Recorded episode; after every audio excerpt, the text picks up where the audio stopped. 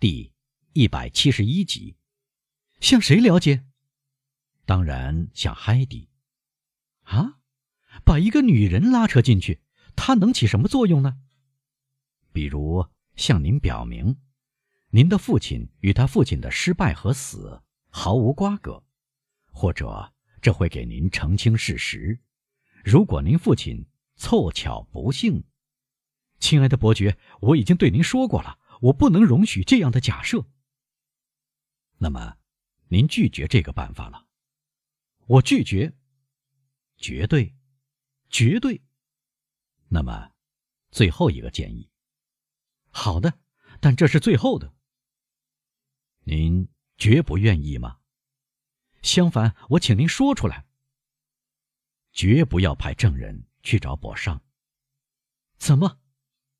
您要亲自去。可这违反惯例。您的事不同寻常。为什么我要亲自去呢？因为这样只是您和博尚之间的事。请您解释一下。当然可以。如果博尚已准备更正，就该给他留个善意的名声，照样可以更正。如果相反，他拒绝了，那就得让两个外人知道您的秘密。不会是两个外人，是两个朋友。哎，今天的朋友是明天的仇敌，这是什么话？博尚就是佐证啊。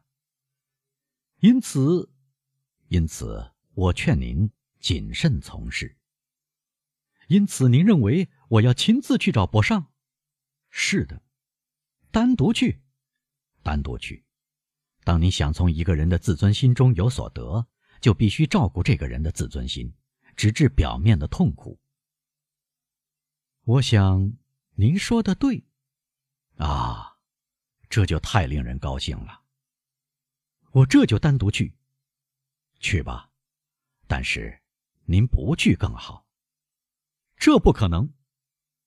那就这样去吧，这总比您刚才那样做要好。这样的话，尽管我小心翼翼采取了各种办法，如果还是要决斗，您肯做我的证人吗？亲爱的子爵，基督山一本正经地说：“您本该看到。”在合适的时间和地点，我对您完全忠诚，但您要我帮的忙超出了我力所能及的范围。为什么？或许有朝一日您会知道的。在这期间呢，我请您能宽恕我保守秘密。很好，我去带上弗朗兹和沙托勒诺，带上弗朗兹和沙托勒诺吧。这很好。总之，如果我要决斗，您肯教我一两手剑术和手枪射击技巧吗？不，这仍然是不可能的事。您这个人真古怪，您丝毫不想插手，绝对不插手。那不谈了，再见，伯爵。再见，子爵。莫尔塞夫拿起帽子走了出去。他在门口找到了他的马车，尽量忍住愤怒，叫车夫驶到博尚那里。博尚在报馆。阿尔贝来到报馆，博尚待在一间阴暗的、满是尘土的办公室里。报馆的办公室都是这种样子。向他通报了阿尔贝的莫尔塞夫的到来，通报重复了两遍，他还是无法相信，叫道：“请进。”阿尔贝出现了。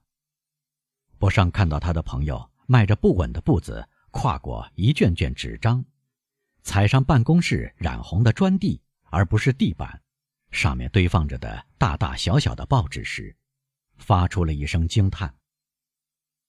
这边走，这边走，亲爱的阿尔贝，他说，向年轻人伸出手去。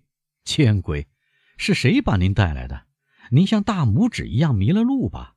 还是干脆要来同我共进早餐，设法找张椅子吧。喏，那边靠近天竺葵，这里只有天竺葵使我想起世上除了纸张还有叶子。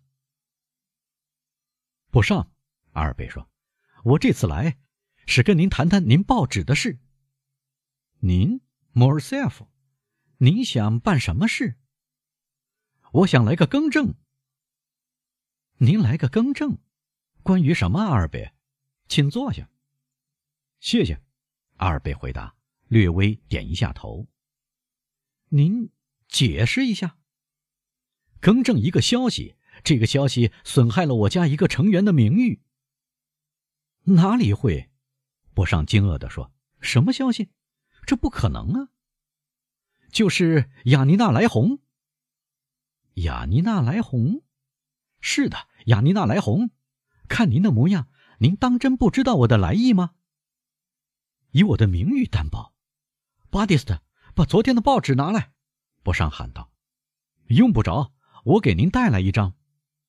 博尚喃喃的念道：“雅尼娜莱红。”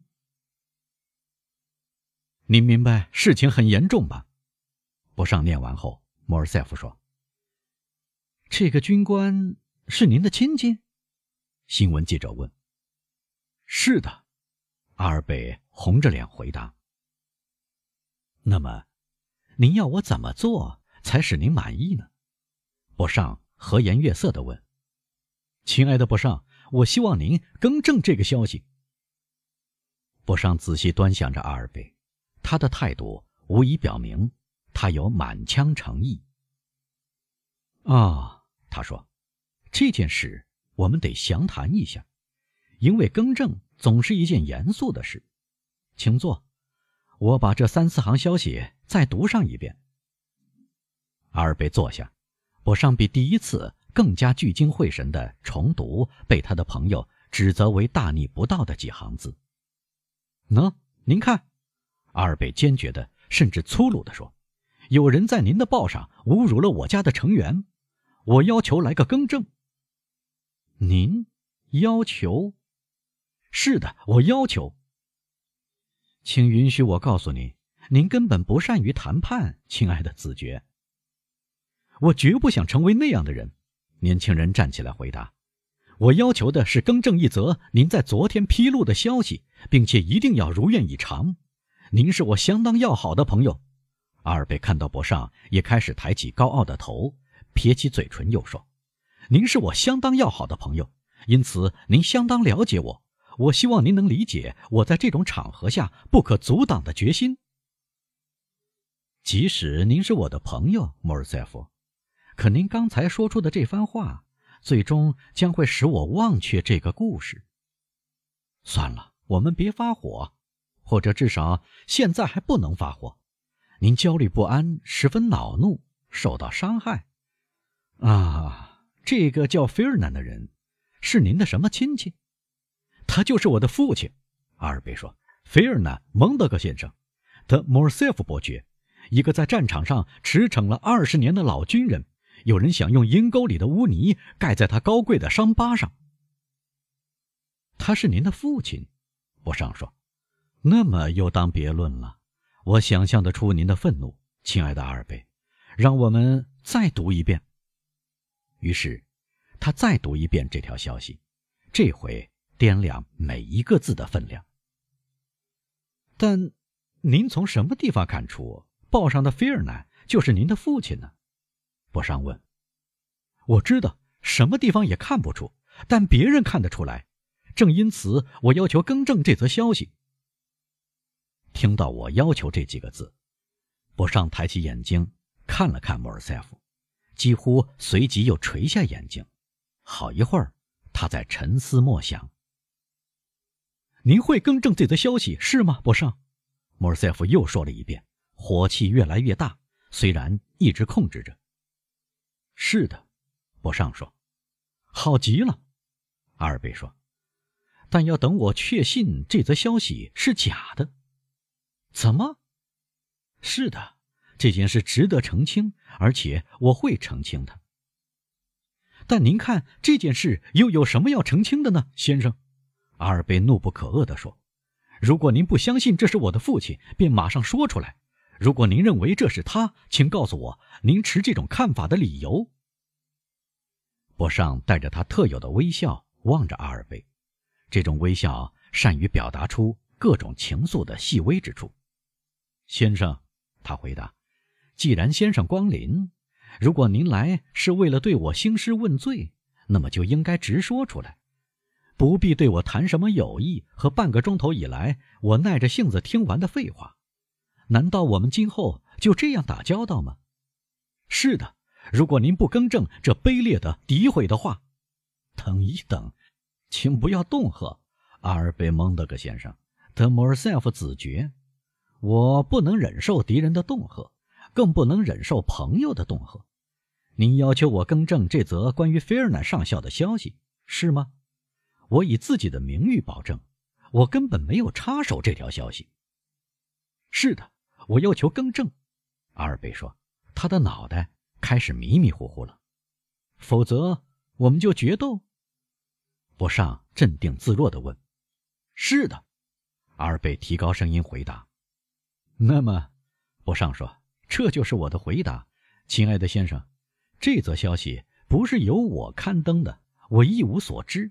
但您此举已让我注意到这则消息，我会加紧了解，直至被主管人更正或者被证实。”先生，阿尔贝站起来说：“我要荣幸地派我的证人来找您，您可以跟他们商量决斗地点和使用的武器。”很好，亲爱的先生。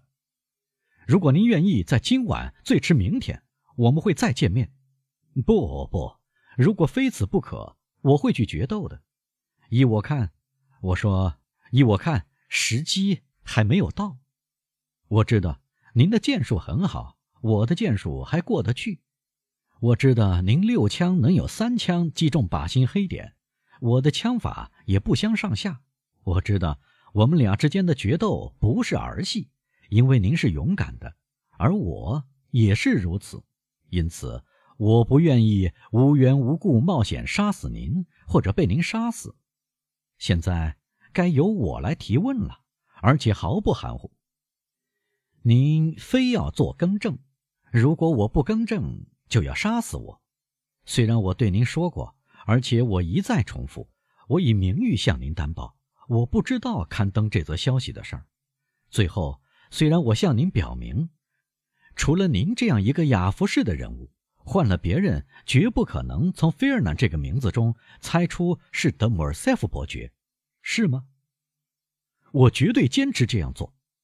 那么，亲爱的先生，我同意跟您拼个死活，但我需要三个星期的时间。在这三个星期之内，您见到我时。我会告诉您，是的，消息是假的，我更正；或者说，是的，消息是真的。于是我拔剑出鞘，或者从盒子里取出手枪，方式由您来选择。三个星期，阿尔贝大声说：“三个星期可是三个世纪，在这期间我会身败名裂的。如果您仍然是我的朋友，我要对您说。”耐心一点，朋友。您成了我的仇敌，我就对您说：“这跟我有什么关系，先生？”那么，过三个星期，好吧，莫尔塞夫说。但请记住，三个星期后再也不能拖延，也没有什么借口使您免于。阿尔贝德莫尔塞夫先生，轮到博尚站起来说：“只有等三个星期，也就是在二十四天之后。”我才会亲手把您从窗口扔出去，而您也只有到那个时候才有权利来攻击我。今天是八月二十九日，因此是到九月二十一日。眼下，请相信我，我给您的是一个绅士的忠告：我们不要像分别锁着的两条看门狗那样狂吠乱叫。博尚庄重地向年轻人鞠了一躬，然后。转过身去，走到印刷间。阿尔贝往一摞报纸泄愤，用手杖使劲地抽打，打得报纸七零八落。然后他向外面走去，但禁不住两三次朝印刷间的门口回转身子。阿尔贝抽打过对他的沮丧无能为力的无辜的报纸之后，又抽打他的有棚双轮轻便马车的驾马。穿过大街时。他看到莫雷尔鼻子朝天，目光警觉，手臂甩动的无拘无束，正从圣马丹门那边走出来，经过中国人的浴室前，朝马德莱纳教堂那边走去。哦，他叹气说：“这是一个幸福的人。”阿尔贝这回碰巧没有看错。